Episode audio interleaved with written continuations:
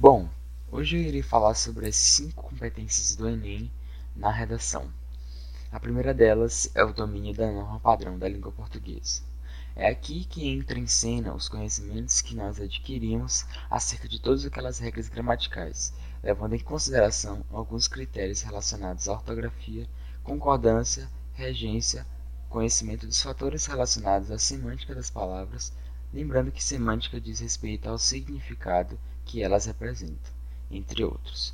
Quando falamos em ortografia, é bom que se lembre das novas mudanças que se operaram em decorrência do novo acordo ortográfico da língua portuguesa. A segunda é a compreensão da proposta de redação.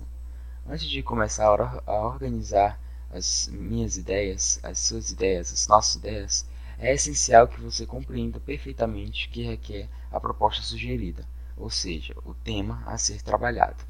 Dessa forma, leia prestando bastante atenção, pois é a partir dela que terá condições de elencar de forma de organizar todos os aspectos que você deseja abordar, condizentes, é claro, com o assunto em discussão. A terceira é a seleção e organização das informações.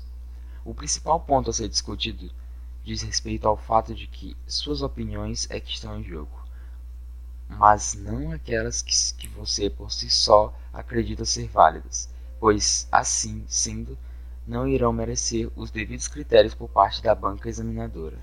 Assim, torna-se muito importante que, no momento de argumentar, o faça com base em fatos concretos, sólidos, que realmente apresentem fundamento.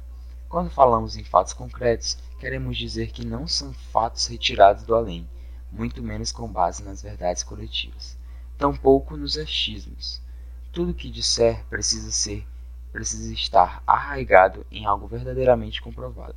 Por isso, nada melhor que se apoiar em dados estatísticos, alusões, comparações e contrastes, fatores relacionados à causa e consequência, enumeração, citação de testemunho, enfim.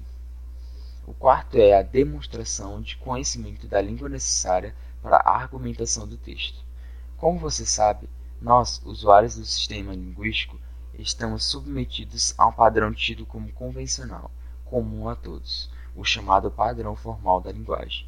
Assim como se trata de um dissertativo argumentativo, suas ideias precisam, além de estar sólidas, estar bem articuladas, organizadas por meio de parágrafos bem construídos e, sobretudo, que seu texto obedeça a um encadeamento definido por uma introdução, um desenvolvimento e uma conclusão. O quinto é uma elaboração de uma proposta de solução para os problemas abordados, respeitando os direitos humanos.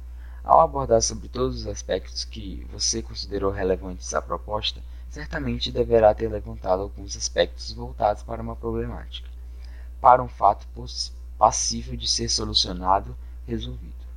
Nesse sentido, ao concluir seu texto, uma das melhores formas de arrematar, fechar as ideias, é apresentar uma solução para tudo aquilo que foi amplamente discutido. Como deve ter argumentado da melhor forma possível, certamente não encontrará nenhuma dificuldade para fazer isso. Apesar de o desrespeito aos direitos humanos não mais era a redação, continua perdendo pontos. Portanto, analise se sua proposta não incita ódio, preconceito ou crime.